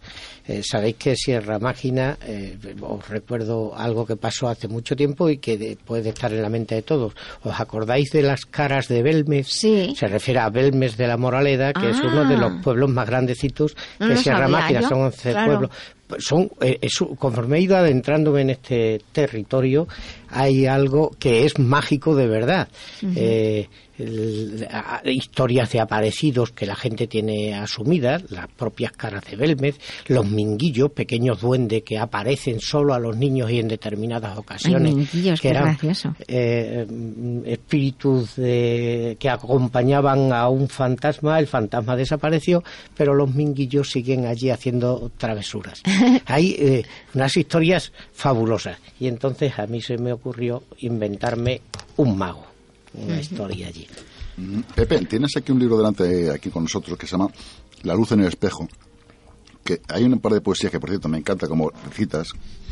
Eh, ¿Puedes recitarnos una poesía de tu os, Os leo solo una, pero porque esto es un programa de salud. Y como muy bien decíamos antes, llevamos diciendo eh, toda la mañana y, vosotros, eh, vosotros cuatro, eh, lleváis diciéndolo años y años en estos micrófonos, la salud es algo integral. Entonces voy a hablar del amor yo también, como Lope antes. Pero yo voy a hablar con otras palabras y voy a hablar del descubrimiento del amor. En aquella eh, España rural en el que crecimos muchos, eh, se descubría el amor como se podía, ¿no? ¿Cómo se podía? Azul. Eh, es un libro dedicado a los colores y este es el azul azulean palomas las cornisas del tejado que deja en claroscuro el sol de la mañana. La chiquilla aparta el bastidor. ¿Jugamos? dice, y corre hacia el corral de la memoria. Azulean aquí las sábanas que madre tendió al sol. Corren vienen y van, y sofocados amenazan la paz de los graneros en la guerra de amor que ahora descubren. Ella es azul en el recuerdo. Él no aprendió a mirarse en el azogue todavía. Ya escucha un murmullo de versos que le crecen dentro como el clamor de las zuritas. Ella es azul y blanca, y tiene dulce el habla y la caricia. Él quiere protegerla y enronquece de pronto y sin hablar. Una voz llama. Niños. Se escucha por los patios un rumor de pisadas y un ahogo de risas. A ratos cruzan nubes que azulean el agua en las tinajas con su pequeño cielo encarcelado. Metálicas avispas hacen corro junto a los charcos que dejó el olvido. Una niña con trenzas va creciendo en claroscuro azul sobre el tejado. El niño se detiene ante el espejo y no se reconoce. Acaba de ocultarse el sol de la mañana. Qué bonito. Maravilloso. Es curioso porque aquí tenemos también otro poeta, otro rapsoda. José, yo sé que ahora vamos a hablar contigo. Yo sé, ¿qué te ha parecido la poesía de Pepe? ¿Tú que conoces este mundillo? Pues me ha gustado mucho, la verdad. Eh, gracias. Recitas muy bien. Es difícil encontrar una persona que, recite tan bien. Además es de, sentimiento y se nota. Me ha gustado mucho. Muchísimas gracias. Mm, ¿tienes algún, proyecto futuro de algún libro nuevo? Sí, espero que salga un libro a primeros de este de este año, en enero, febrero, lo más tarde. Estoy eh, va a ser un libro muy distinto a este, un libro eh, de sonetos, sonetos que quiero que suenen muy modernos, con unos finales muy rotundos, es decir, vuelvo a la rima y a la medida clásica, pero donde cada soneto va a ir eh, como si fuera a modo de un retablo clásico, encuadrados en, un conjunto. Mira que es difícil eso de, de que salga la rima y los todos los, versos. A mí eso me, me, parece me parece que contigo lo, lo estuvimos hablando. ¿Cómo es que sale el soneto? Bueno, al final, y con Chema, pues es que al final piensas en endecasílabos. Digo, pues esto no sé. hay que rapear los sonetos. pero es una, sí, hay algo. Sí, sí, no, no, que no lo he dicho de coña. Pero es verdad, Nuria, eh, al final es una disciplina. Mm. Eh, vamos a ver, un soneto como un crucigrama eh, no tiene mayor mérito en sí mismo. Eh, el mérito de un soneto es cuando el mérito, cuando el soneto se convierte en un poema. Claro. Que no son dos, son, dos, cosas, diferentes. Es decir, el, es como si a un pintor eh, con cierto artificio y ciertas habilidades se le pregunta qué te gusta más, la pintura abstracta o la pintura figurativa y te dirá, en un momento soy capaz de pintar el retrato de mi madre y cargarlo de todas las emociones de mi madre y en otro momento puedo pintar una estrella que rompe un cielo, queda totalmente abstracto y también te puede poner los pelos de punta. Eh, son distintas emociones y, y cuando uno escribe lo que termina, si la escritura es auténtica, da igual lo que se escriba, siempre sale una parte de ti y se vuelca por las palabras. Que, que, llegue al corazón. Somos alma, lo decías tú antes, o espíritu, ¿no? Me da igual el... Eh, pero, espíritu en, en, un, cuerpo que nos está alojando de momento. Eh, eh, somos psicosomáticos, ¿no? Somos soma y somos psiquis y las dos cosas van juntas siempre. Pues la poesía es una parte muy importante. Fíjate que antes hablábamos de medicina china en, en los textos, los textos clásicos, como estaban escritos en verso, porque no estaban escritos para enseñar, estaban escritos para recordar y, y, recordar en medicina entonces en versos estaban escritos y entonces era más fácil más, fácil, recordar. se apoya al apoyar eh, la memoria en acentos o en, en, el caso del español en rimas es muy fácil ¿eh? yo puedo recordar sonetos con mucha más facilidad que que esto que os he leído antes, ¿no? Claro, bueno, bueno. Mira, es curioso porque precisamente hace tiempo, con un autor, quisimos hacer haikus, pero traducidos al castellano. Sí. Y son imposibles porque la cultura no tiene nada que ver. Nada, es muy complicado, es verdad. Sí. y al final dijimos, bueno, pues ahora si hacemos algo y al final acabamos en poesía, en prosa. Yo, yo ya para terminar, mi querido Pepe, voy a hacerte una recomendación, más que nada una solicitud. Eh, claro, yo soy de ciudad, no tengo pueblo, y entonces resulta que a veces leo cosas que habláis de lenguaje rural que no tengo ni idea de lo que es. Así que hay que hacer un glosario.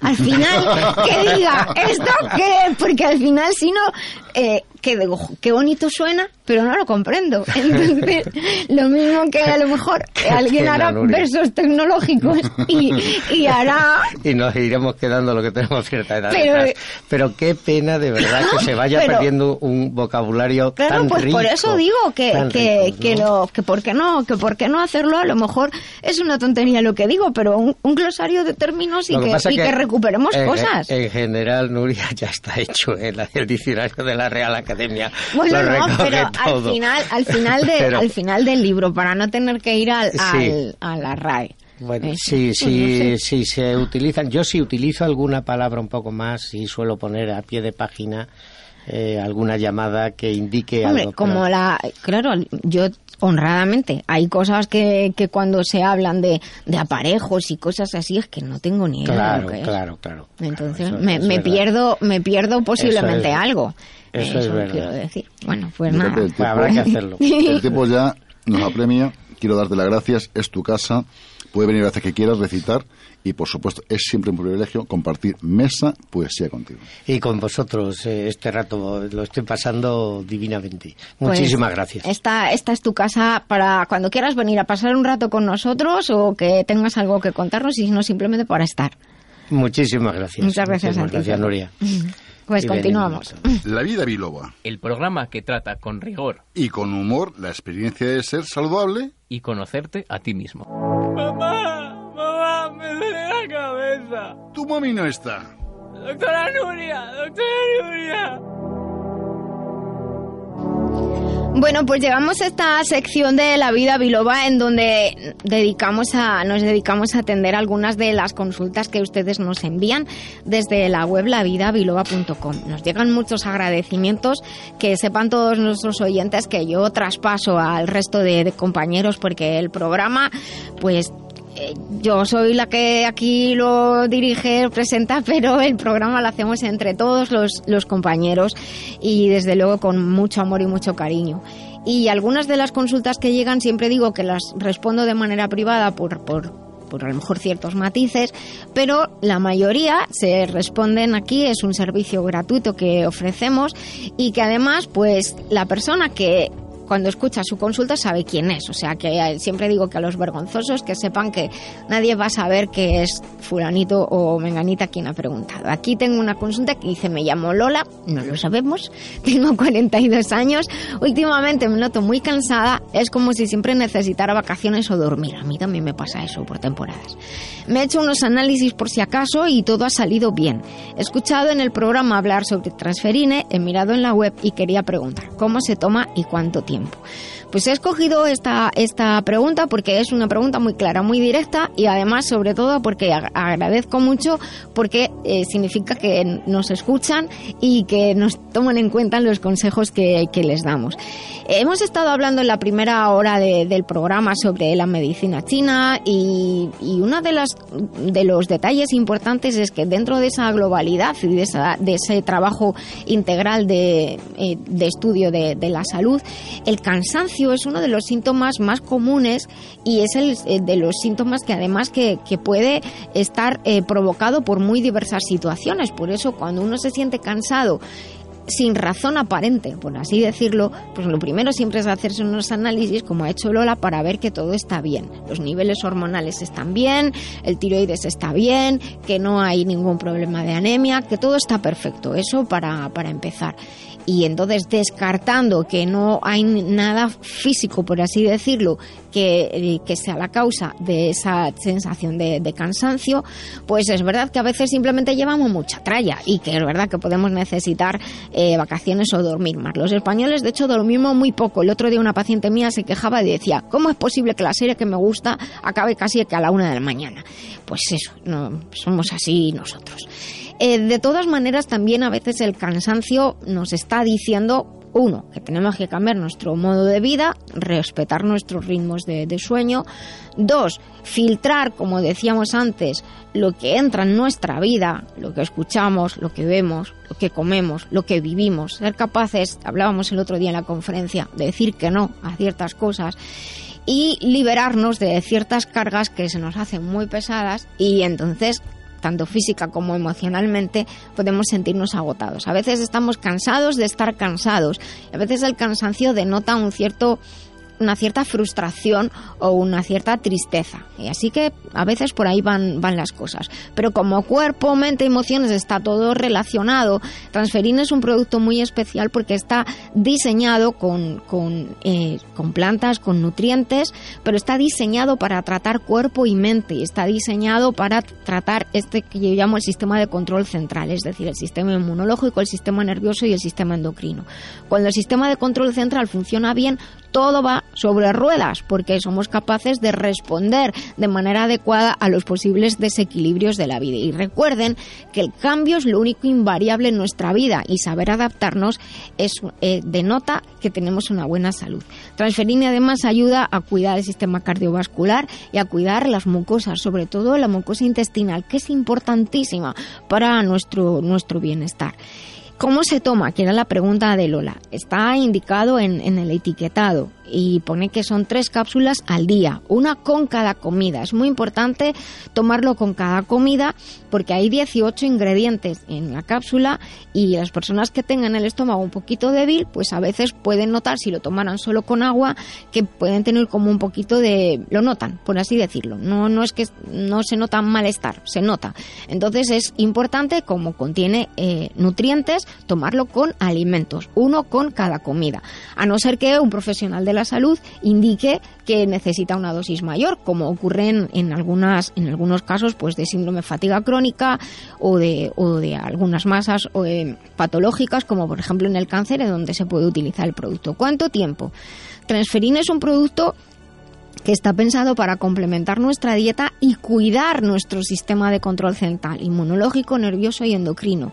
Mi padre decía que tenemos la mala costumbre de comer todos los días bueno, eso teniendo la suerte de poder comer, en algunos sitios no, no se puede. Pero era una frase de la que, la que él lo que me quería decir, Nuria, hay que cuidarse todos los días. Entonces, transferina no es que tenga un tiempo limitado para tomarlo, no es que yo tampoco quiera decir que de por vida, pero para mí sí que es parte de mi cuidado diario y entonces sí que lo incorporo de por vida. De hecho, llevo muchos años desde muy jovencilla siempre tomando suplementos y transferina lo tomo a diario. La ventaja de tomarlo de manera continuada es que si un día se me olvida, pues no pasa nada. No hay que tomar doble ni nada de eso. Entonces, es importante, eh, como digo, pues tomarlo con, con los, los alimentos. Y luego ya cuando pase tiempo, se crece no solo con agua. Y luego, por ejemplo, también hay, eh, estamos viviendo tiempos de alta contaminación y también hay algunos productos que nos van a ayudar. Transferine ayuda, es importante que tenemos mucha contaminación en las ciudades, tiene hongos, tiene los hongos son muy especiales para ayudar a eh, detoxificar el cuerpo y actuar como antioxidantes. Y Transferine ayuda a proteger las mucosas para que no se queden las sustancias de, la contaminación ahí pegadas, adheridas y a eliminar el efecto negativo de, de, la contaminación sobre nuestro organismo, que ahora hay muchas preguntas que nos llegan, lo veníamos hablando en el coche del doctor Benigno Horna y yo, eh, sobre el asma, sobre dermatitis. Hay muchos problemas respiratorios y va a haber muchos problemas a medio y largo plazo por la contaminación, así que cuídense. También es importante beber agua, que siempre lo decimos mucho, hay que beber o beber infusiones, por ejemplo, es una manera de beber agua. Por ejemplo, en la web tdmecum, tdmecum.com hay una línea que, que que estoy muy orgullosa porque la he hecho yo, y hay una hay un producto que se llama Coldol, una infusión que se llama Coldol, que tiene llantén, tiene menta, tiene saúco, tiene tomillo, es una manera de beber agua con un ingredientes que además van a ayudar a nuestro sistema respiratorio y, tiene acerola, también fuente de vitamina C como antioxidante. Y luego también aquellas personas que, que estén sufriendo ahora por la contaminación, problemas eh, respiratorios o simplemente para prevenir, porque prevenir antes que curar, eso es lo sería la filosofía. Hay un jarabe que pueden utilizar que tienen nuestros compañeros de Global Medical Zone que se llama Airux. Jarabe se llama Airux.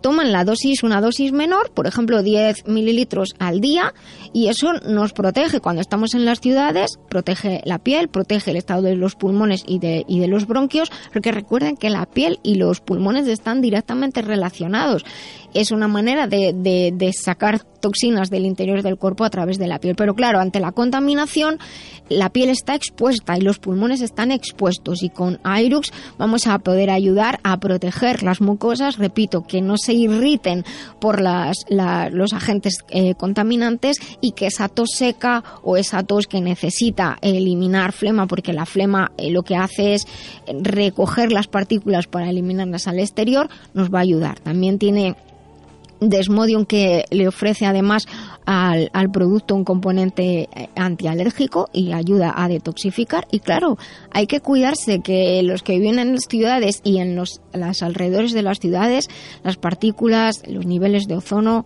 y, son muy, muy, muy altos ahora. Y luego también algo que se nos olvida mucho, las cremas protectoras no son solo para las mujeres y para estar guapas, las cremas protectoras son para todos. Protectoras no me refiero a protección solar, quiero decir una buena crema hidratante para los hombres y no solamente por estar guapos, sino para que los agentes irritantes no entren en contacto directo con, con la piel. A los niños, los hombres, las mujeres, todos con un poquito de crema en las manos, en la cara, las zonas expuestas. Y no les dé vergüenza. El otro día, de hecho, me lo preguntaban en, en un programa de radio y, y, no les den vergüenza ir con mascarilla o con algún pañuelo o algún fular para taparse la nariz y la boca. Luego hay que lavarlo porque se queda toda la guarrería en, en el pañuelo, pero utilicen mascarillas. Yo a mi hijo le doy unas cuantas, le digo, toma, llévalas en el coche y llévalas contigo en la mochila. Y cuando estés por, por la ciudad o cercano a la ciudad, utilizan mascarilla, que no les dé apuro ninguno. En algunos países ya todo el mundo va con, mascarilla por la calle. No sé si os habéis dado cuenta, incluso las hacen bonitas y todo. Así que que lo sepan.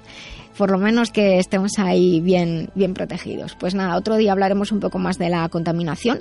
Y también aprovecho para decirles eh, que he subido al canal de YouTube Benigno la, la, entrevista que me hicieron el otro día a la Universidad eh, Nacional Autónoma de México. Ya está subida al canal de YouTube Nuria Lorite. Ayer estuvimos hablando sobre obesidad y diabetes y ahí tienen unos cuantos consejos también. Pues continuamos. Doctora Lorite, ¿es verdad que el hígado es uno de los órganos más importantes del cuerpo? Así es, porque participa en la detoxificación de la sangre. Por eso yo recomiendo Master Life Green.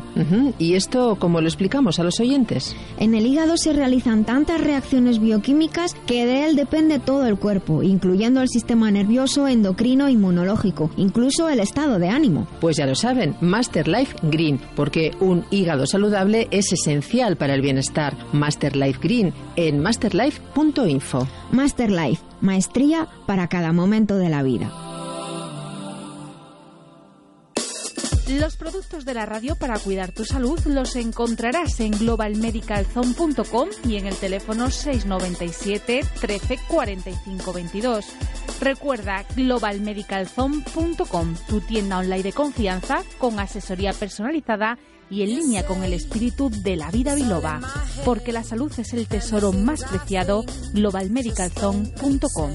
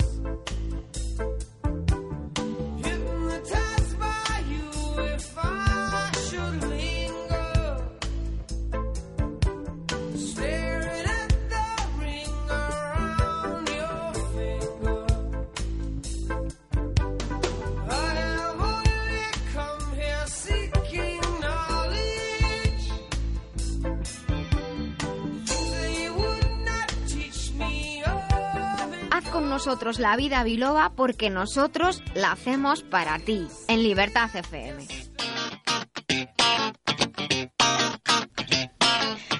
Bien, continuamos aquí en la vida biloba, estamos en una nueva sección donde traemos a, personas que, tienen unas profesiones pues no relacionadas necesariamente con la salud, pero que nos pueden ayudar a sentirnos mejor y a ser más felices. Y hoy tenemos eh, un rapsoda. Hay muchas personas que sé que no saben lo que es eso, pero nos lo va a explicar él. José Antonio García Rodríguez, que su nombre artístico es Josuel. Buenos días. Buenos días, ¿qué tal? ¿Qué es un rapsoda? Un rapsoda no deja de ser un declamador de, poesía. Mm, bueno, pues eso es muy importante. Ahora se me venía a la cabeza a la canción de, de Freddie Mercury, la de la de Queen, Rhapsody en azul.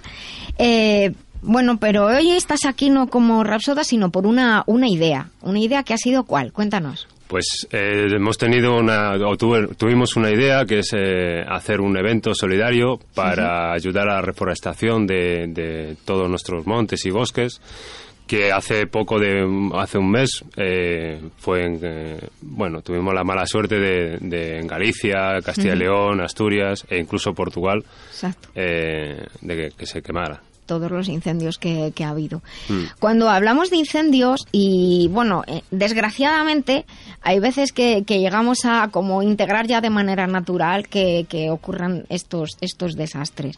Eh, nosotros, eh, lo hablamos mucho en este programa, nuestra salud depende de nuestro entorno pero no solamente nuestra salud, sino depende de la vida de, de, ahora y, de, y, de, y del futuro.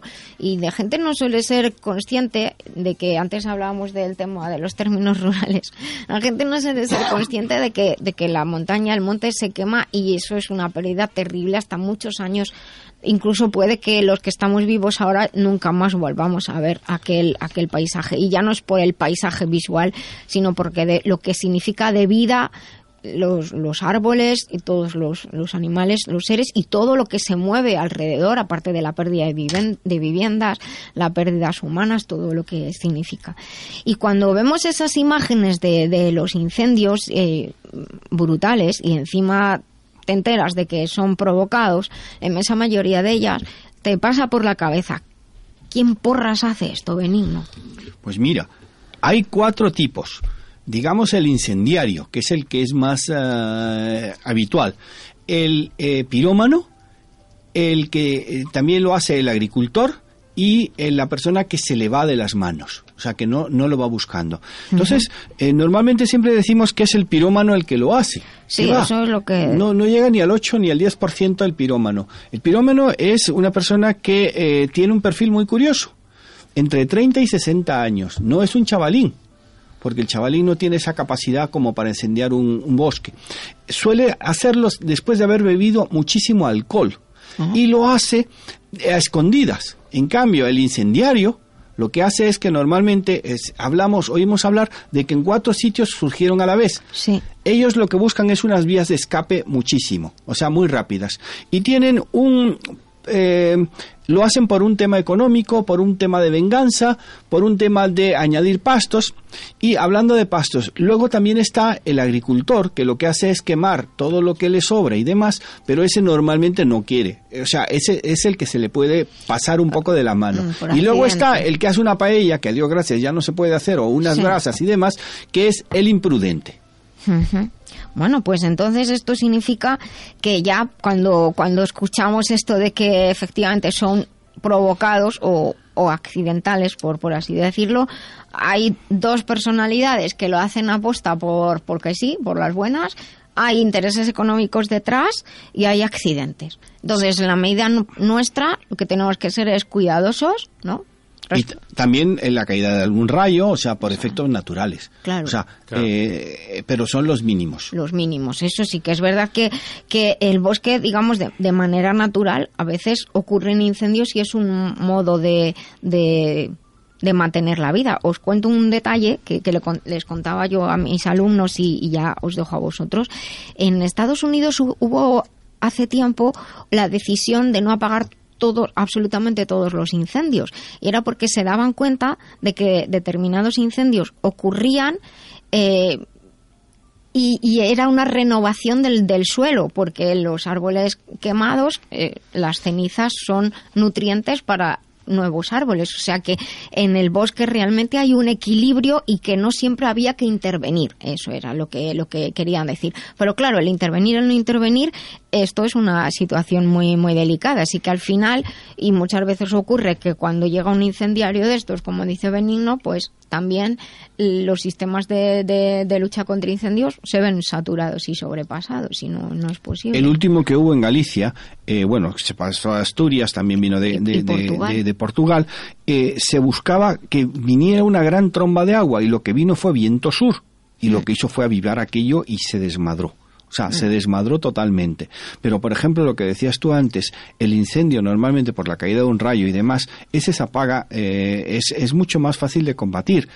Realmente, eh, lo que ocurre es que, por ejemplo, en África, se da mucho el caso de que se queman los, los eh, cuando viene la época seca, se mm. queman para que eh, eh, esto mismo sirva de abono. Eso, por ejemplo, se hace en América Latina muchísimo. pero esos, ese tipo de incendio es muy controlado, porque el, el que lo hace no quiere quemar nada. O sea, lo que pasa aquí en España, y probablemente los, los contertulios lo, lo, sabrán mucho mejor, es que hay incendios provocados, que eso es lo que causa el 80% de los incendios.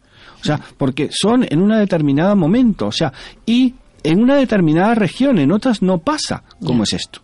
bueno, de hecho, pues eh, eh, es verdad que, que, un incendio, cuando alguien le afecta o pierde su casa o simplemente el hecho de vivirlo, marca mucho, marca mucho el, el miedo, la impotencia que se siente y, y, luego pues hay gente que, que, pierde absolutamente todo. O sea, ya no solamente es los temas personales y como decimos la, la, naturaleza. Entonces, hay un evento para ayudar en la reforestación. Es, ¿Este evento en qué consiste concretamente? Pues consiste de que nos hemos juntado y una locura de, de 41 artistas. Eso es lo que suele salir bien. Sí, eso, eso esperamos.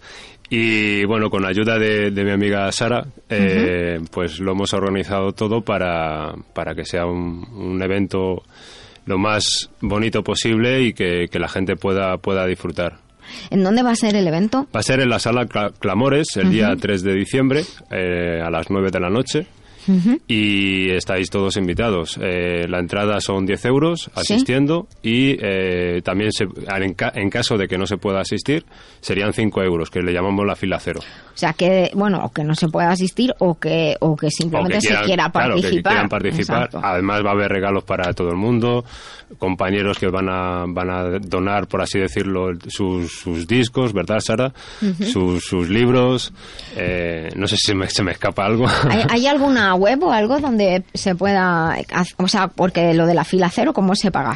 sí, pues en la página de, de Clamores, la página web, ahí están disponibles. ¿Y cuál es la página web? www.salaclamores.es.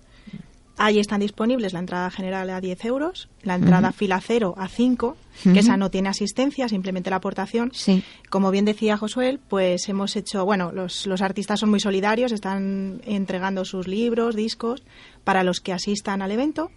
Y bueno, yo personalmente eh, a la fila cero, que me parecen esas entradas aún mucho más especiales, ya que están aportando sin llevar ningún beneficio, ni siquiera asistir a ese evento tan bonito, pues bueno, les he ofrecido una cena para dos personas eh, ah, que engloba, sí, engloba toda España, porque bueno, como muchos sabéis, pues en Madrid no somos todos y al final tenemos amigos eh, a lo largo de toda la geografía española, porque incluso tenemos amigos desde Galicia que obviamente a ellos les pilla muy de cerca.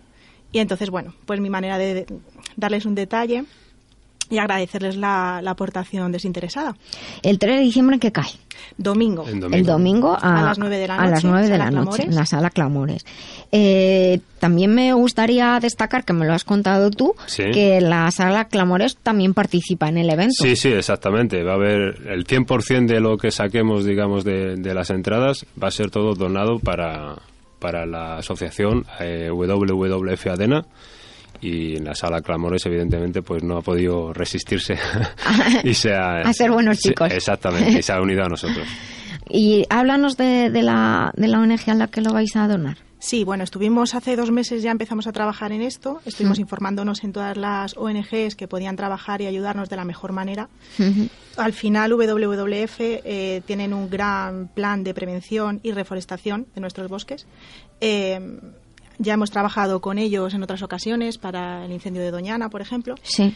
Y bueno, pues al final ellos se encargan de realizar informes anuales sobre la evolución de los incendios en España.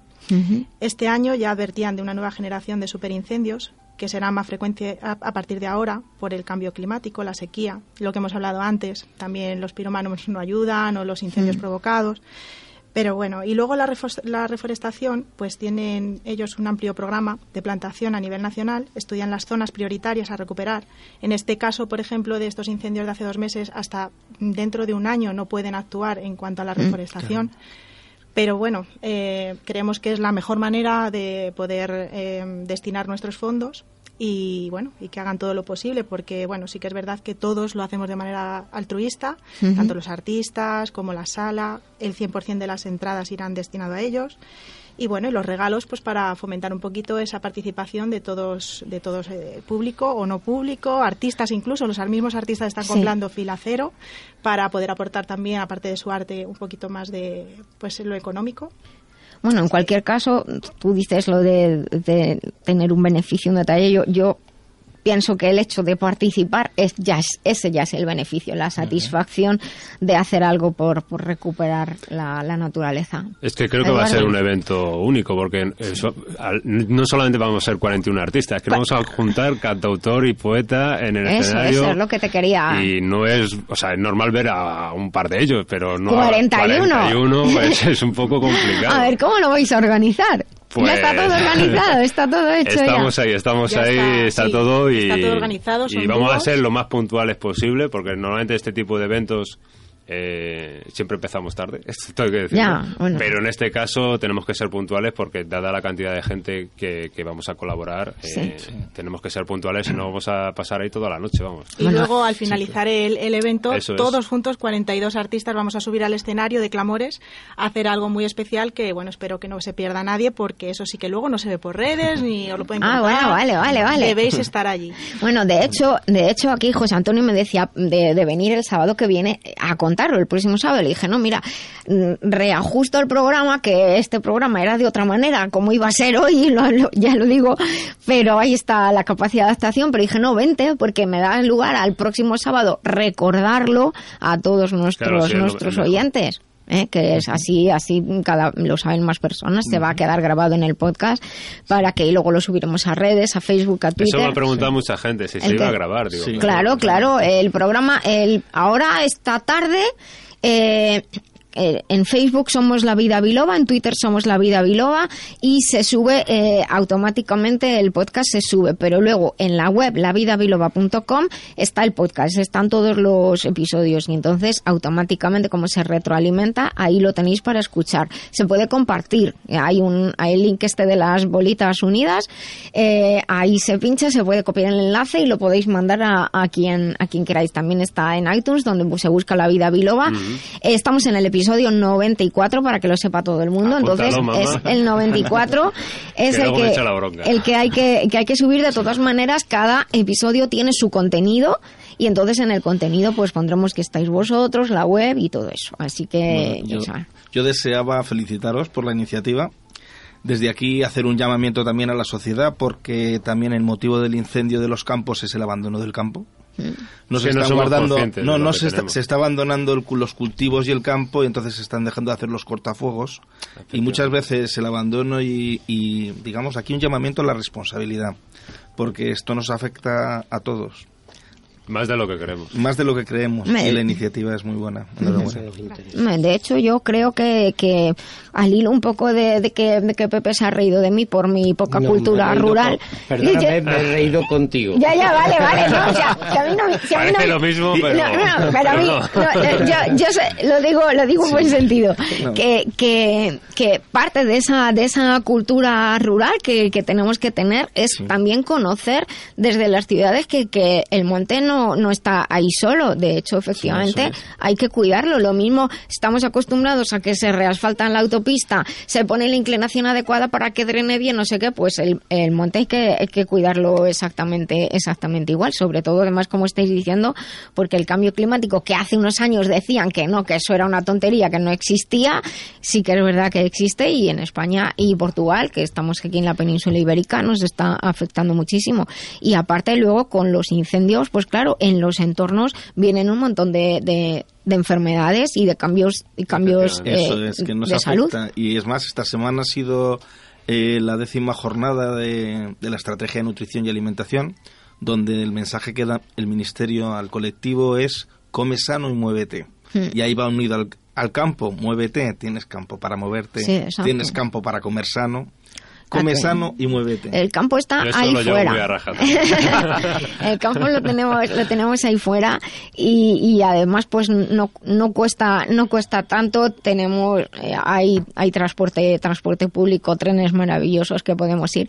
Ayer estuve con, con Carmina, ¿os acordáis que, estuvo Carmina? Y, y ella es, es, maestra y ayer la fui a recoger porque los chavales de, de Villanueva del Pardillo habían hecho, por lo visto, eh, ahí en la comunidad, oportunidad eh, rutas gratuitas, que lo sepan, para, para ir por la sierra y hay, hay especialistas, guías que, que te van explicando todo, los árboles que son, la historia del sitio. Entonces hay muchas cosas que hacer, hay que, hay que ponerse las botas de campo, ropa cómoda y salir. Eso apúntamelo que yo lo quiero también. ¿eh? Ah, pues mira, no te preocupes, eso queda todo grabado. Ah, no, no, no, Pero bueno, sí que te, sí que lo, sí que te, sí que es verdad que, que en la página web de la, de la comunidad, rutas ya, no sé exactamente el nombre de quien sea, pero te lo diré, son voluntarios que además hacen por rutas para adultos, rutas para niños, en este caso iba acompañando, hay rutas de diferente dificultad, desde niños de primaria a los chavales de secundaria y de bachillerato, y entonces pues así recorres sitios bonitos y, salir, que, hay que salir y, cuanto más lejos de la ciudad mejor para respirar aire puro, que es lo que estamos hablando hoy. Pues os deseamos muchísimo éxito. Eh, gracias por todo. Lo que voy a pedirte es que me mandes por email al, al email del programa, lavidabiloba.gmail.com, los datos del evento, de la web, de Clamores, programa que queda grabado para la semana que viene en nuestra sección de eventos recordarlo. Eso está. Eh, y, te tienes, y, te tienes, que venir un día como Rapsoda a, aquí a hacernos algo. no sé si estaré a la altura de... Estarás mejor. De mi compañero, pero... que lee lo que escribe. Si encima le, ha, sido, ha sido un marrón porque él no sabía que yo le iba a pedir que hiciera eso.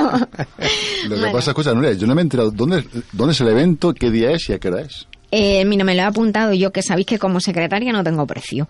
en la sala Clamores, el 3 de diciembre, domingo, a las 21 horas, es decir, 9 de la noche, eh, la entrada cuesta 10 euros, fila cero a 5 euros. La fila cero, para que no sepa lo que es, es que pagas aunque no vayas.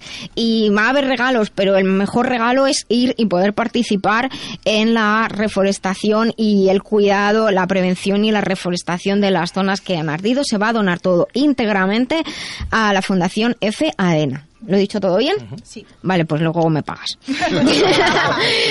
y, puntualidad. vamos a ah, ser muy puntuales. Y 41 artistas en, en escena. 41 o 42, 42 contigo. Ah, ah que tú no te contabas. Yo no te contaba. Bueno, bueno, eso desde 42, por todos mis compañeros y por mí el primero, que estamos de pequeños. Bueno, pues, pues yo lo diré en los eventos el próximo día te esperamos en otro día porque me gustaría mucho a, verte. A vosotros, a vuestro equipo, nos habéis atendido maravillosamente, de verdad. Es que somos unos pelotas. bueno, pues ya estamos casi terminando el programa, así que voy a pedir a mis queridos compañeros que cuenten lo que más les ha podido llamar la atención el día de hoy. En dos minutillos que nos quedan, Eduardo, tú que hoy has hablado menos que otras veces. Eh, no, he, no, he, participado en la medida porque yo no pude acudir al acto, porque vino John vino el consejero de País Vasco con el cual he estado trabajando y, tuve que acudir a un acto a la vez. Y bueno, yo quería hoy también hacer especial mención, que es 25 de noviembre, es el Día contra la Violencia de Género. Decir que la violencia eh, nunca es una opción y que tolerancia cero. Y yo ahí quiero añadir, hace muchos años, en el año 2004, participé en una de las mesas redondas que organizó el ayuntamiento precisamente con motivo del Día de la Violencia de Género. Y que no esperen que la violencia de género no es violencia física. Realmente el maltrato comienza con un maltrato psicológico y muchas veces eh, la persona que lo sufre no se da cuenta, no es consciente o le da vergüenza contarlo y las personas que están alrededor son las que tienen que a veces forzar, ayudar, echar, eh, echar una mano coger la mano y tirar de, esa persona y decirle esto no lo puedes consentir, por mucho que tengan miedo a perder eh, un amigo. Hay un dicho que dice entre las parejas no meterse, pero eso sinceramente eh, hay que, hay que leer bien entre, entre líneas. Y todo empieza con un maltrato psicológico, con comportamientos. No dejen que, que pase y sobre todo educación desde la infancia. Eso creo que es lo más importante. Hoy hemos tenido un programa muy variado. Quiero dar las gracias a, a todos los compañeros. Me queda muy poquito. Jesús, muchísimas gracias gracias, de, Ediciones Letra Clara, eh, José Antonio y Sara, muchas gracias. Gracias a vosotros. Pepe, muchas gracias. estás, cuando quieras, estás a aquí. siempre, muchísimas gracias. La verdad que he estado como en casa. Hombre, pues eso, eso me encanta. Eh, Benigno, muchísimas gracias por tus aportaciones. Eduardo, también muchas, gracias. a ti. A todos nuestros oyentes, mil gracias por estar. Eh, a Dani Blanco, que está al otro lado haciendo que todo salga bien. Y como siempre les digo, recuerden sonreír, que el cerebro cree que somos felices y todo el cuerpo así lo percibe. Hasta el próximo sábado, vivan conmigo la vida biloba.